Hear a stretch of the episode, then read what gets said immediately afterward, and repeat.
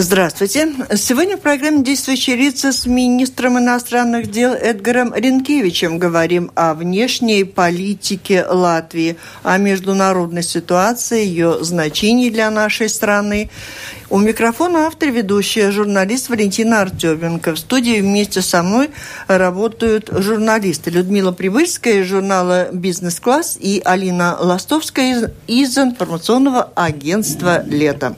Оператор прямого эфира Регина Безаня. Слушателям предлагаю включаться в наш разговор по электронной почте с домашней странички э, Латвийского радио 4. Сделать это совсем легко. Присылайте свои вопросы гостю и будем искать ответы. Итак, я просто сейчас ищу новость. Я так понимаю, что список Магнитского только что в Сейме прошло голосование. Хотела четко сформулировать вопрос. Но так как голосование уже есть, э, список Магнитского в Латвии принят, одобрен. А его значение, а зачем он нам понадобился, нельзя ли было использовать для того, чтобы кого-то исключить э, из возможности приехать сюда, ну, те списки, что у нас уже есть? Давайте с этого тогда начнем, с актуального. Добрый день. Во-первых. Э, во-вторых, я думаю, что парламент только что высказал политическую волю э, и дает очень четкий сигнал, что вопросы прав человека, те вопросы, которые обсуждались, как я понимаю, довольно остро во время дебатов парламента. Я сидел за дебатами в Министерстве иностранных дел, прямой трансляции. Э, я думаю, что этот вопрос как вы правильно сказали, он чисто политический. А, это тоже сигнал а, воли парламента. Ну и, конечно, правительство выполнит волю парламента, потому что а, этот список пока еще, скажем, является волеизъявлением политическим. Чтобы он стал юридическим, должны последовать некоторые шаги со стороны правительства. Как это будет решаться, это будет решаться премьер-министром и правительством, потому что премьер-министр организует дальше работу правительства. Ну, вы в одном из интервью уже высказали, что следует ожидать ответных шагов от России. То есть, ну, то какие могут быть эти ответные шаги? Какие, какие Это вы должны быть? спросить э, у российского МИДа, но э, я уже тоже в интервью сказал, что у нас состоялась встреча, закрытая встреча с комиссией по иностранным делам, делам э, парламента еще в январе, а, и мы проанализировали и те списки, и те законодательные решения, которые существуют в Соединенных Штатах Америки, в Канаде, Великобритании, в Литве и в Эстонии. И мы знаем тоже, что была тоже реакция России, но я думаю, что она будет а, тоже в этом случае какие-то тоже взаимные списки, взаимные включение в черных списках. Так что э, я не думаю, что здесь надо как-то особенно опасаться или бояться. Просто мы, как Министерство иностранных дел, считаем необходимым э, дать полную картину тех или других обсуждаемых вопросов. Но я тоже вместе с тем считаю, что парламент принял довольно хорошее решение, потому что это подчеркивает, что э, внешняя политика или вообще политика Латвии это не только политика торговли, но и политика принципов. А, с другой стороны, если вы посмотрите голосование, то 60, а, если мне память не изменяет, 60 депутатов парламента высказались за, 3 против и 7, кажется, воздержались. Довольно большое количество депутатов, как я смотрел прямой трансляции, не голосовало вообще, что тоже довольно интересный факт. А список Магнитского наш латвийский, он будет отличаться или у, у всех списков, у каждой страны, которые вы уже сейчас называли, много общего? Ну, в принципе, э, этот список составлен э, по аналогии с э, резолюцией, которая принималась Европарламентом, Соединенными Штатами Америки.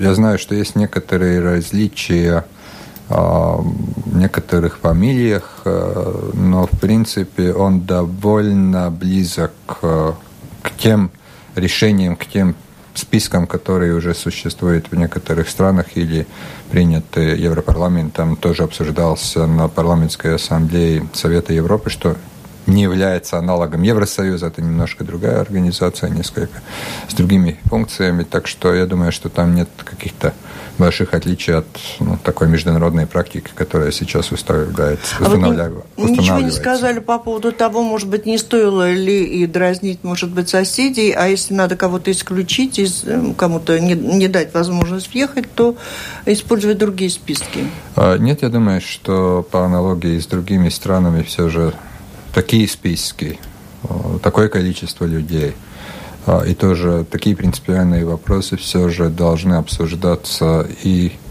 а, ну, я думаю, даже и решаться парламентами. Кстати, есть некоторые различия с другими странами. Например, в Литве, в а, Соединенных Штатах, в Эстонии принимались тоже особые законы, которые позволяют принимать такие политические решения.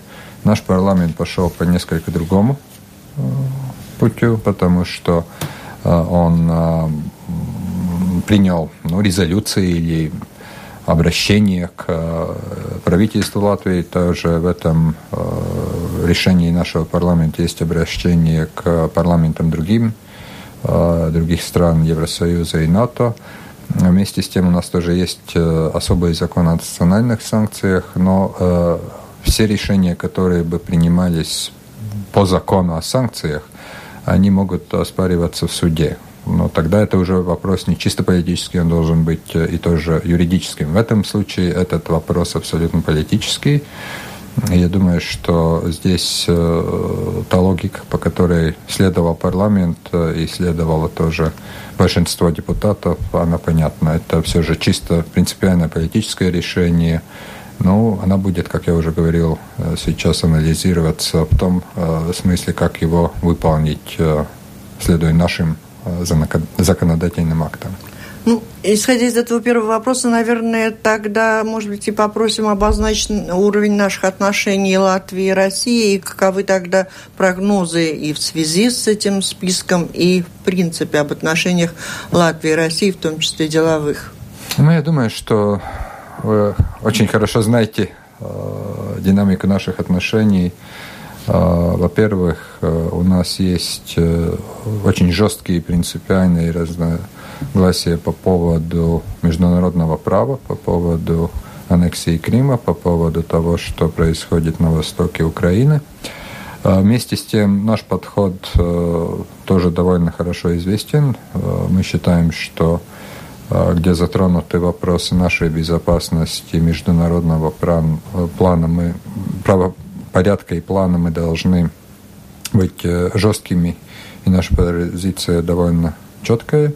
Но есть э, тоже вопросы, где мы видим возможность сотрудничества. В прошлом году а, состоялась межправкомиссия. В прошлом году мы принимали тоже первого а, заместителя министра иностранных дел России, прошли консультации, есть э, некоторые вопросы, где мы видим возможность э, сотрудничества, но самое главное за прошедший период, за прошлый год, я считаю все же заключение э, протокола о окончании демаркации латвийско-российской границы. Я думаю, что это все же одно из таких значимых, даже я бы сказал,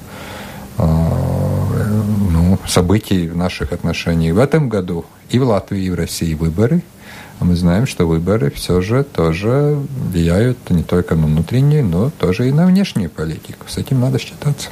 Ну как? как? Какого влияния вы ждете? И мы? Я думаю, что в этом году мы не увидим никаких прорывов, а мы увидим э, довольно жесткую риторику, мы видим, что говорят э, российские депутаты во время всяких э, теледебатов о том, что когда-то, возможно, российский флаг появится над Ригой или там над Таллином или Вильнюсом. Вы знаете, что тоже и здесь есть э, всякие мнения о Ой, том, как вот, развиваться. Вот одно мнение тут прислал слушатель, даже не знает, читать, не читать. Крым, Крым говорит, наша точка. То есть в Латвии достаточно много людей, которые по совсем иначе думают. И что, как я, это воспринимать? Я как-то не понимаю. Э, Крым не латвийский. Нет, как, нет, нет. Как вы понимаете то, что вы только что Да я думала, читать или не читать. Крым наш, это Крым Человек пишет, человек пишет. То есть речь идет о том, что в Латвии существует э, совершенно неоднозначное восприятие международных событий, что в этой ситуации достаточно сложно строить международные я отношения. абсолютно не могу принять такого постановку. Да, конечно, я тоже. Латвийская позиция абсолютно четкая, она выражена парламентом, правительством. То, что есть люди, которые живут в российском информационном пространстве, это мы знаем. Это наша недоработка, я бы сказал, как правительство. Над этим надо работать.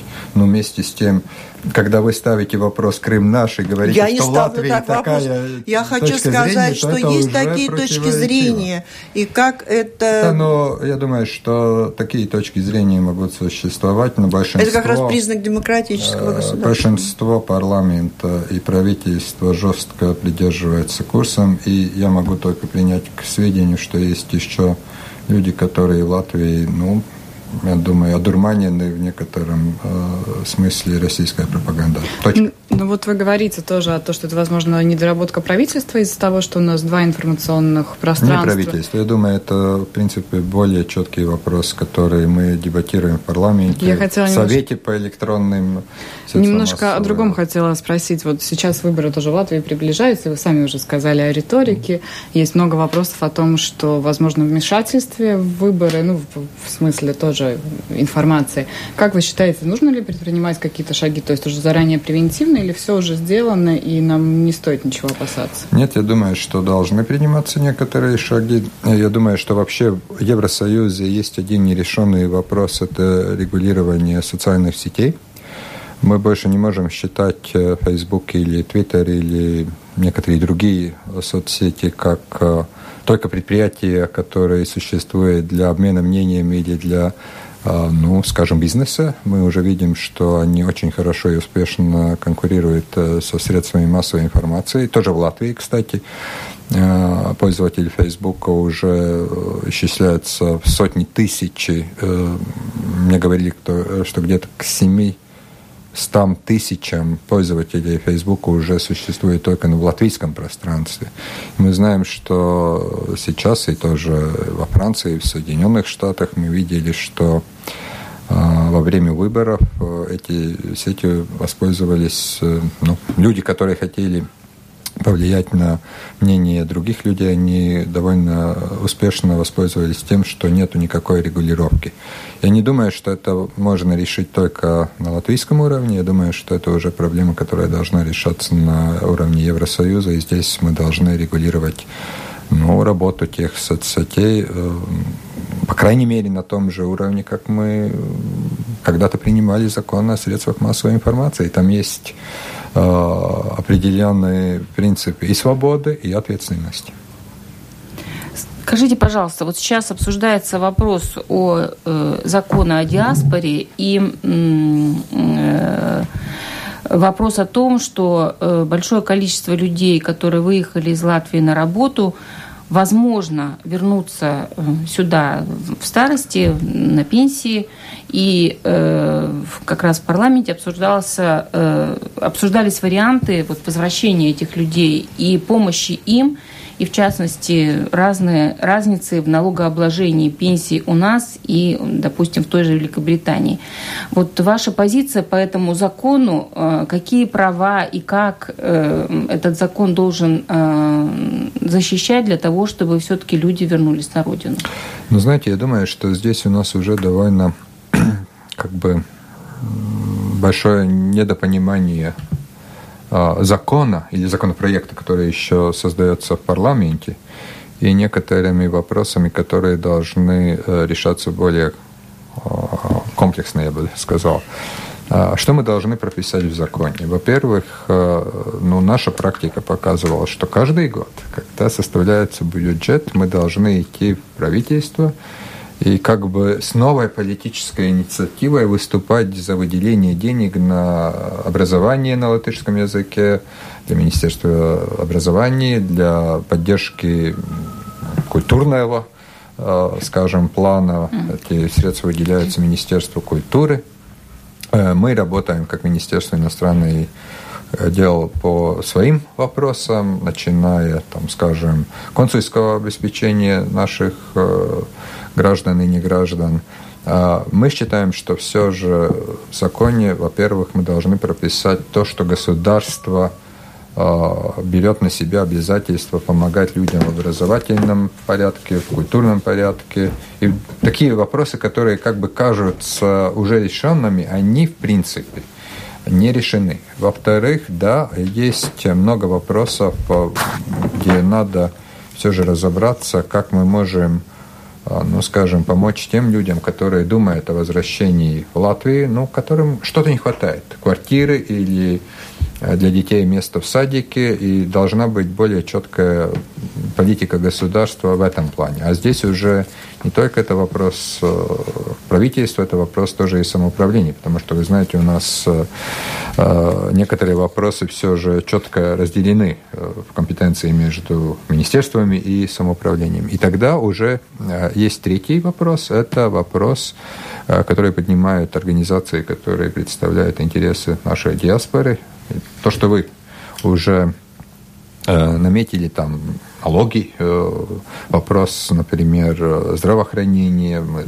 знаем, что есть люди, которые э, периодически приезжают в Латвию, потому что нам нравится наша система здравоохранения очень критиковать, но мы знаем, что есть государства, где есть тоже и большие проблемы, и тогда этим людям даже иногда более выгодно приехать в Латвию, и получить какие-то, скажем, тоже манипуляции медицинского характера здесь, в Латвии. Так что э, эти вопросы только сейчас начинают прорабатывать. И второй, абсолютно другой уровень, это то, что когда-то назывался планом реэмиграции. И я бы очень не хотел сейчас э, сказать, что закон о диаспоре – это закон о реэмиграции – здесь э, надо будет э, принять и закон о диаспоре, который будет регулировать те вопросы, которые я только что обозначил. И другое – это, да, некоторые вопросы, которые правительство может принять, которые может парламент принять поправками те или другие законы, которые бы, ну, тем людям, которые сомневаются, ехать, не ехать, возможно, даст такой повод. Ну, если есть уж такая норма в законе, то я, возможно, приеду. Но я не считаю, что э, это будет массовый э, возврат наших людей. Мы сейчас не говорим о сотнях или десятках тысяч. Мы довольно хорошо знаем то, что думают люди за границей, но мы считаем, что мы все же э, не должны просто сидеть и что-то ждать, мы должны более активно работать над тем, чтобы как-то ну, этим методами, которые я только что довольно подробно уже а, обрисовал как-то все же тем людям, которые думают, что они, возможно, хотят возвратиться, они помогли бы им тоже сделать этот выбор, и они могли возвратиться в Латвию.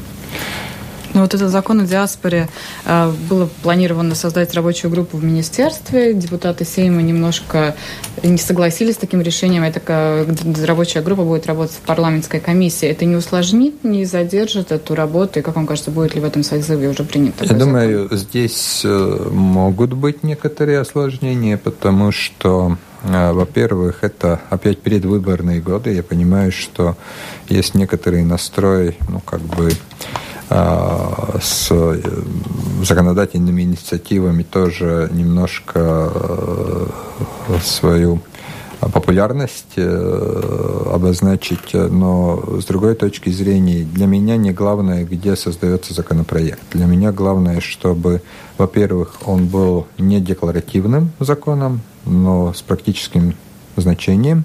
Во-вторых, знаете, э, я довольно много общаюсь э, с представителями наших общин за рубежом, с так называемой старой диаспорой, с так называемой новой диаспорой. И знаете, э, один шаг вправо, один шаг влево, и от хорошей инициативы, от хороших намерений мы можем попасть ну, в очень плохой ситуации. Очень много людей, они считают, что они уехали из Латвии, потому что они здесь никому не были нужны, и по экономическим, но не только по экономическим э, показателям, скажем так. И если просто мы напишем что-то декларативное, как мы любим нашу диаспору, но это не поможет, э, э, скажем, по тем вопросам, которые я только что обрисовал, это и образование, и культура, и э, ну, тоже и вопросы экономического порядка, или то, что вы говорили, если мы не найдем э, какие-то обоюдно приемлемые решения, потому что в Латвии тоже могут быть люди, которые скажут, а почему мы платим налоги и э, должны платить большие налоги, но мы получаем, скажем, меньше каких-то услуг от государства, а вот там люди не платят налоги, а они получают что-то больше. Это очень такой, э, я бы сказал, ну, наболевшие вопросы, я бы не сказал, что автоматически, если ты напишешь закон о диаспоре и примешь, и он будет без практического э, такого решения, что этот закон э, будет кому-то добавлять популярность. Это довольно сложная проблема. Ну, по консульским вопросам, вот э, к, к Министерству иностранных дел Э, есть претензии и в плане э, адопции детей, э, которых отнимают у наших семей за границей, и в плане консульской помощи в чрезвычайных ситуациях. Недавно буквально случай был, когда на Канарских островах наши граждане погибли, и консульские службы не проявили никакого интереса к этому делу. Вот как вы э, видите сейчас работу консульской службы в плане ну, ее какой-то э, проактивной деятельности по отношению к нашим гражданам и к нашим соотечественникам? Ну, по первому вопросу о детях, знаете, э, я не буду участвовать в предвыборной программе госпожи Степаненко. Она очень хорошо знает, э, какие правила существуют в Латвии, кто за что отвечает за права детей в Евросоюзе, во-первых, э, отвечает Министерство юстиции. Э, она тоже является исполнительным органом особой Гагской конвенции. Консульская служба помогает, но консульская служба не может ехать в суд и давать указания судье в Великобритании, в Ирландии или, не знаю, в Германии. Этот вопрос я считаю абсолютно политизированным, и я не считаю, что какие-то ну, претензии к посольству Великобритании или к посольству в других странах обоснованы. И, кстати, э, если мы говорим о э, представительстве э, наших дипломатов той или иной стране, в том или ином процессе, то, в принципе, наши дипломаты присутствуют, когда э, мы видим, что это э, поможет, э, скажем, гражданину, когда его права затрагиваются. Но то, что люди иногда не понимают, что по международному праву посольство или консульство может присутствовать и наблюдать только над тем, чтобы четко выполнялись законы того государства по отношению к гражданину нашего государства. Они не могут э, представлять этого гражданина как адвоката или делать какие-то заявления э, от его имени или от ее имени. А по консульской службе, по другим вопросам, знаете, э, я все же больше получаю благодарности, чем претензий. Э, я знаю о некоторых случаях, когда наша консульская служба могла действовать более активно, но я знаю тоже и численность э, этих людей, я знаю, э, как они иногда много работают, чтобы помочь людям, и я думаю, что я не могу сейчас комментировать отдельные случаи, и тогда надо разобраться, что и как, но иногда бывает тоже то, что люди сперва не информируют консула, а потом через 2-3 дня звонят и, и уже просят э, помощь, когда ну, есть некоторые уже обстоятельства. Так что в целом э, я думаю, что наши дипломаты, наши консулы делают э, хорошую огромную работу. Но когда бывают какие-то ошибки, мы их анализируем.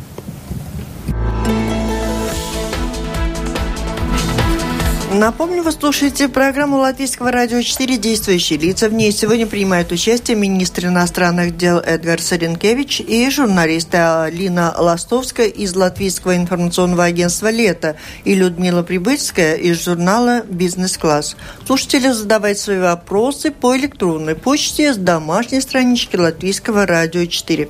Мир меняется, становится сложнее. Это с ваших же слов и, в общем-то, исходя из ситуации в Евросоюзе, Союзе много перемен. Сегодняшние новости о том, что в Германии таки будет сформировано правительство, у в Соединенных Штатах тоже не всегда все однозначно. И означает ли это, что Европа, Евросоюз ищет новые как бы компромиссы во внешней своей политике? И каково там место Латвии? Ну, не то, что место, а интерес я думаю, что то, что в Германии не будут внеочередные выборы, а будет э, правительство, это уже хорошая новость. Конечно, еще идет э, работа над программой, и если память мне не изменяет, то еще социал-демократическая партия должна э, голосованием утвердить и программу, и состав потенциальной новой коалиции. Но то, что этот период, который длился с конца сентября, закончен.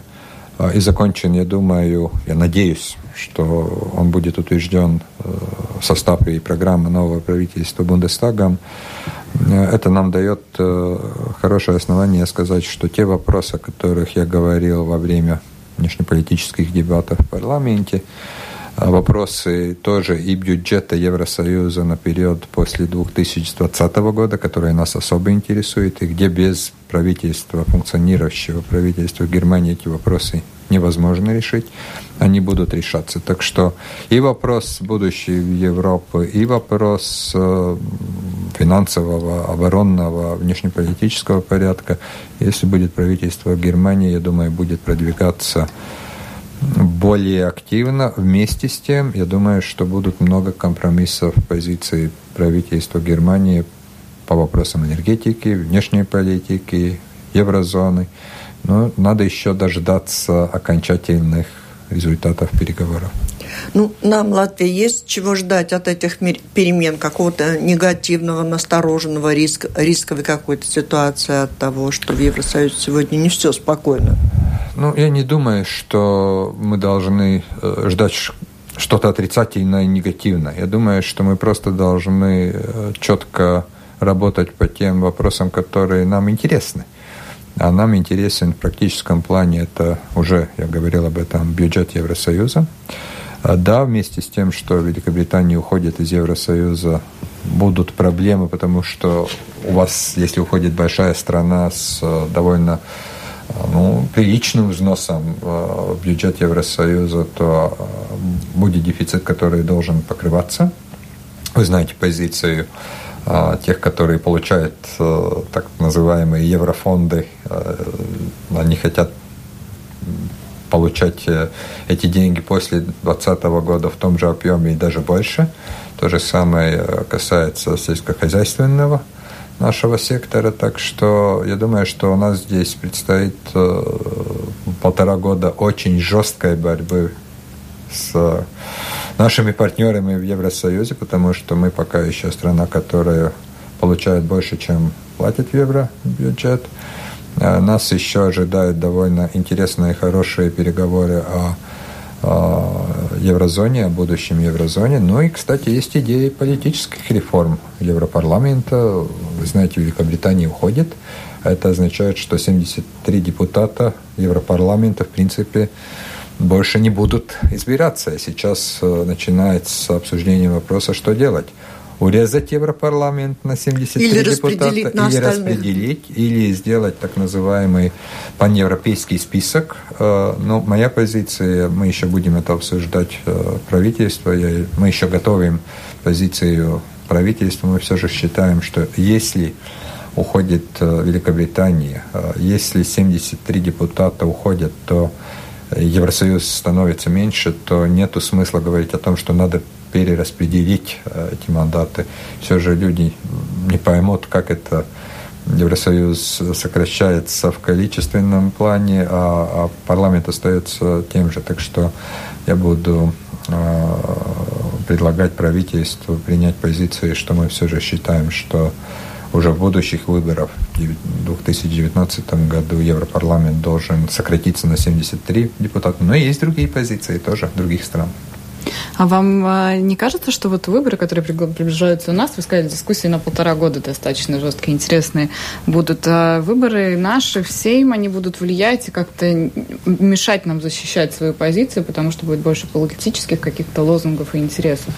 Знаете, это, то, это хороший вопрос. А, во-первых, всегда выборы ну, несколько заостряют ту или другую проблему. Я думаю, будут партии, которые будут провозглашать, что они сделают все, чтобы Латвия платила меньше, а получала больше. Но если люди думают, что это возможно, к сожалению, я должен их огорчить. Э, это невозможно. А, мы понимаем, что за каждый евроцент надо будет довольно много и жестко бороться. По календарю э, Еврокомиссия выйдет парламент и в Совет Евросоюза, тоже к Латвии, со своими предложениями по проекту бюджета где-то в мае-июне. Тогда будет где-то полгода обсуждения, работы. Но, в принципе, да, это по нашему календарю, по нашему выборному календарю означает, что уже э, самую большую часть этой работы по э, евробюджету надо будет, э, э, ну, скажем, делать уже новому правительству. А, так что, да, здесь есть э, интересные моменты, но я думаю, что, э, что важно, чтобы мы все же четко сказали, каковы наши приоритеты. У нас иногда тенденция делать большие компромиссы. Нам надо все и надо много. Ну, не всегда такую позицию наши партнеры принимают, и я думаю, с э, довольно хорошими вопросами к нам обращаются. Так что это будет вопрос к новому, а тоже и правительству, новому парламенту. Но да, этот вопрос э, будет решаться где-то до конца 2019, даже если не до начала 2020 года. А с вашей точки зрения, какие должны быть у Латвии приоритеты в этом бюджете? Знаете, во-первых, я бы хотел, чтобы те деньги, которые э, шли на скажем, те политики, те инициативы, которые э, ну, касаются э, нашего экономического развития, развития системы образования, науки, они были бы приоритетными. Мы пока еще, к сожалению, далеки от того, что мы считаем своей основной целью, это достичь среднего уровня Э, Евросоюза. Где-то в прошлом году или даже в 2016 году э, ну, наш э, ВВП на, на одну душу населения был где-то 64-65% от среднего евросоюзного уровня. Я думаю, что если бы мы больше инвестировали в Э, структурные фонды, еврофонды, которые ну, дают э, больше отдачи по поводу выравнивания этого уровня жизни с европейским, э, то больше люди почувствовали какие-то хорошие результаты. Так что я хотел бы сказать, что это был бы первым приоритетом, это структурные фонды. Вместе с тем будет довольно жесткая дискуссия тоже и по сельскому хозяйству. И мы знаем, что мы пока еще не получаем тоже средний ну, статистически средние э, выплаты нашим крестьянам, так что это будет второй приоритет. Сегодня проходит э, в Минске интересная встреча. Марис Кучинцев, глава правительства, встречается с руководством Беларуси. Когда мы говорим о том, что Латвии в этих нынешних условиях надо искать партнеров, в том числе и деловых, как вы оцениваете этот визит и наши возможные развития отношений с Белоруссией? Я думаю, что это хороший визит э, с точки зрения налаживания политических э, и экономических отношений э, с правительством Беларуси. Э, если мы посмотрим на 2017 год, то у нас был очень интенсивный обмен визитами. И, э, побывал в Минске министр обороны, и я побывал в Минске в июле. А, и мы уже в июле договорились о том, что следующим этапом развития наших отношений будет визит премьер-министра, который сейчас тоже есть, а, в принципе, происходит. А, я думаю, что мы нашли хорошую формулу отношений с Беларусью. У нас довольно хорошие контакты в сфере политической, экономической, а также по безопасности во время Э, учений Запад-2017, и наши обозреватели побывали э, на учениях э, на территории Беларуси. У нас есть договорная база по обмену информацией, которая, скажем, в том или ином русле затрагивает безопасность и оборону. Вместе с тем, да, у нас есть тоже принципиальная позиция по правам человека, политическим свободам. Мы об этом говорим откровенно.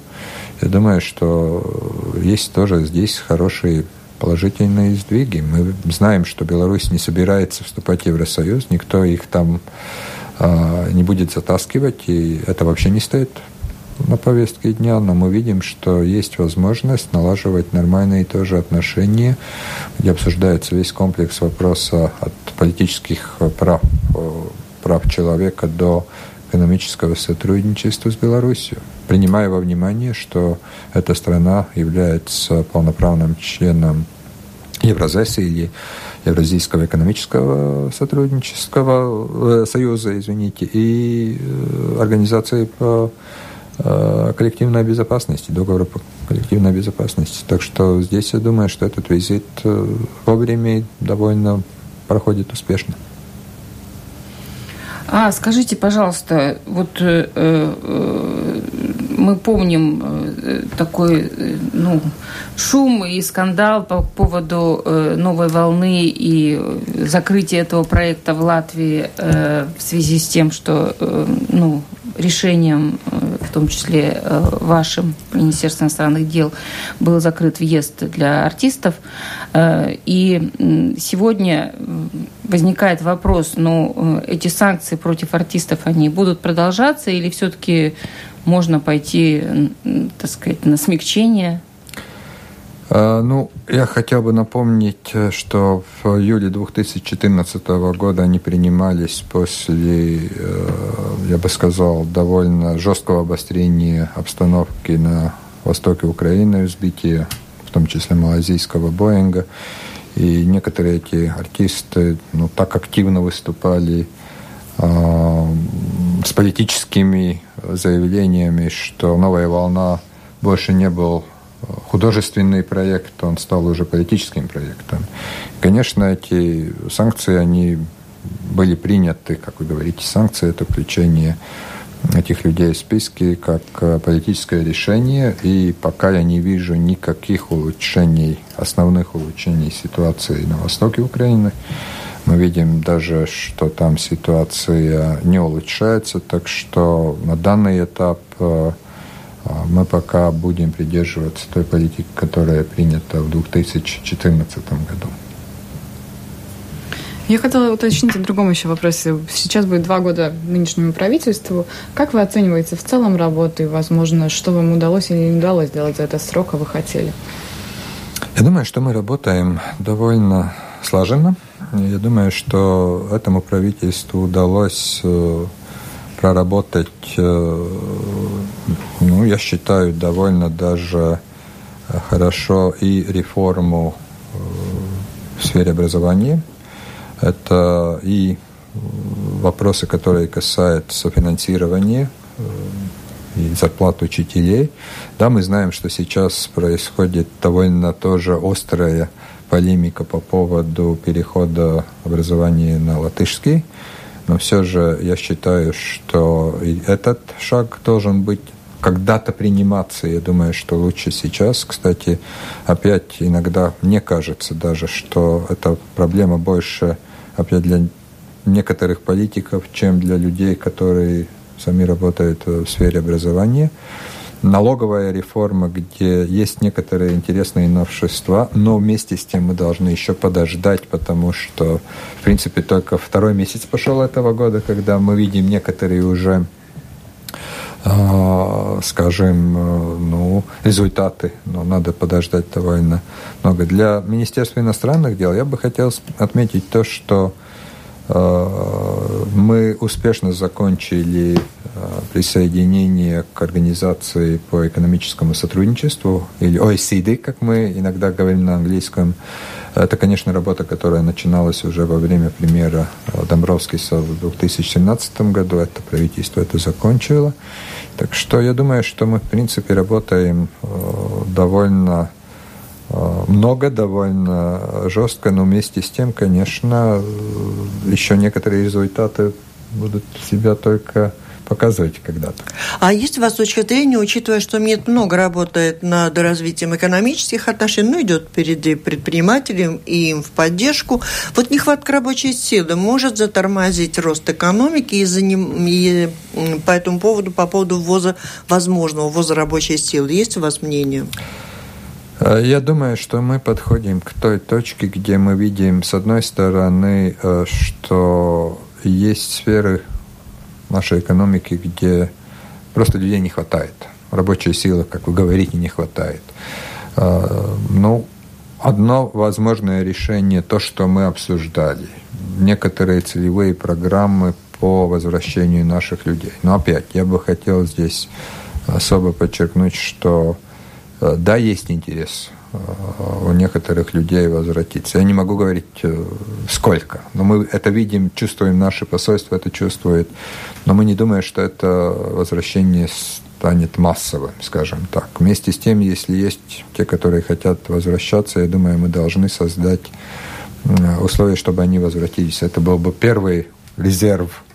Второе, э, знаете, международная практика показывает, что есть э, Э, высокооплачиваемые, квалифицированные э, места и есть низкоквалифицированные. И на этих, а, скажем, даже я бы сказал, экстремальных точек э, рабочего рынка не всегда есть желающие работать или есть вообще кто работает. Так что я думаю, что нам надо развивать такую программу, где есть контролированная система приема людей на работу, э, ну, вместе с тем э, мы должны учиться тоже от других, э, с других примеров, не особенно даже, я бы хотел сказать, успешных других государств.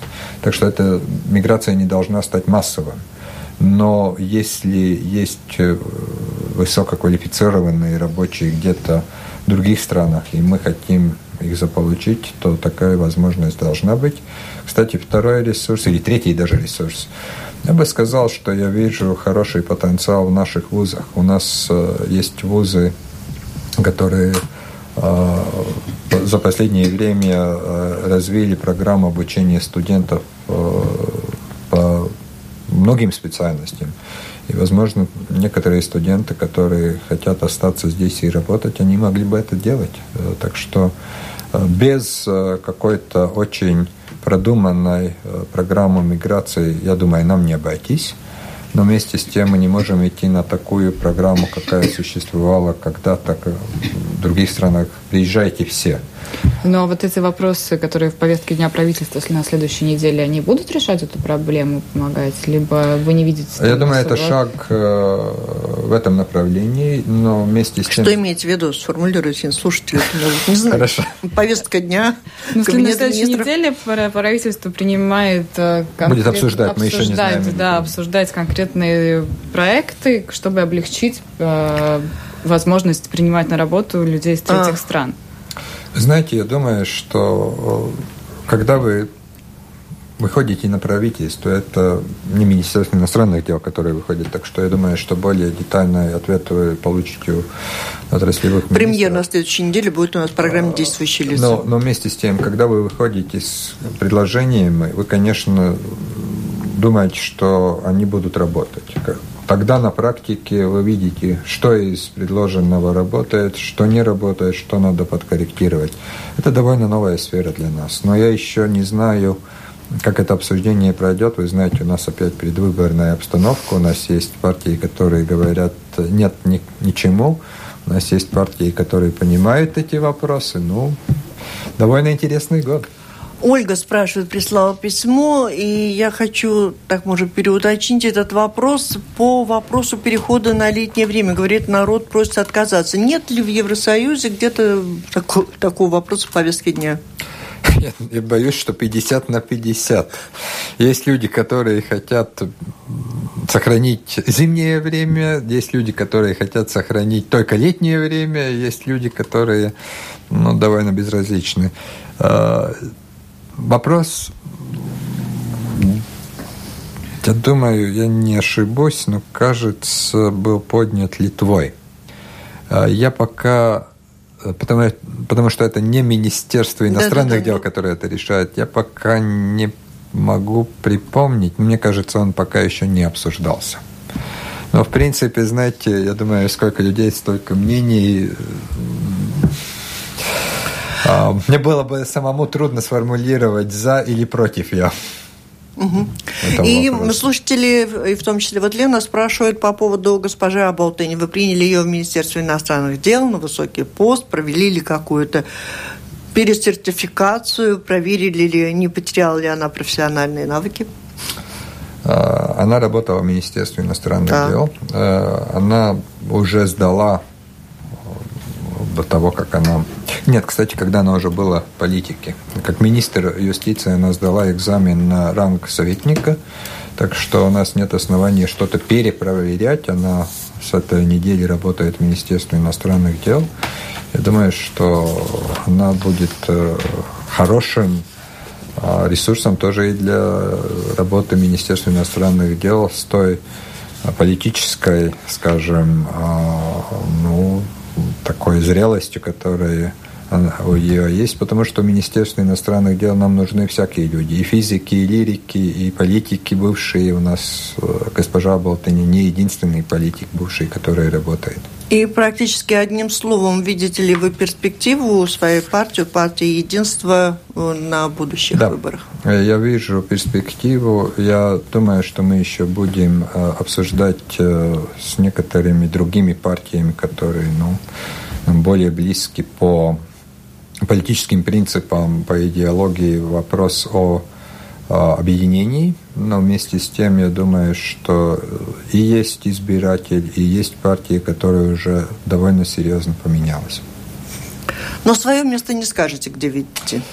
А, а Знаете, во-первых, я думаю, что мы должны решить вопрос, как мы будем выступать, а тогда уже будем Хорошо, еще увидимся. А, Спасибо. Обсуждать другие вопросы. Спасибо. Это была программа «Действующие лица». В ней приняли участие министр иностранных дел Эдгар Сренкевич и журналисты Алина Ластовская из Латвийского информационного агентства «Лето» и Людмила Прибыльская из журнала «Бизнес-класс». Программу провела Валентина Артеменко, Латвийское радио 4, оператор прямого эфира Регина Безаня. Всем спасибо, удачи. До встречи в эфире.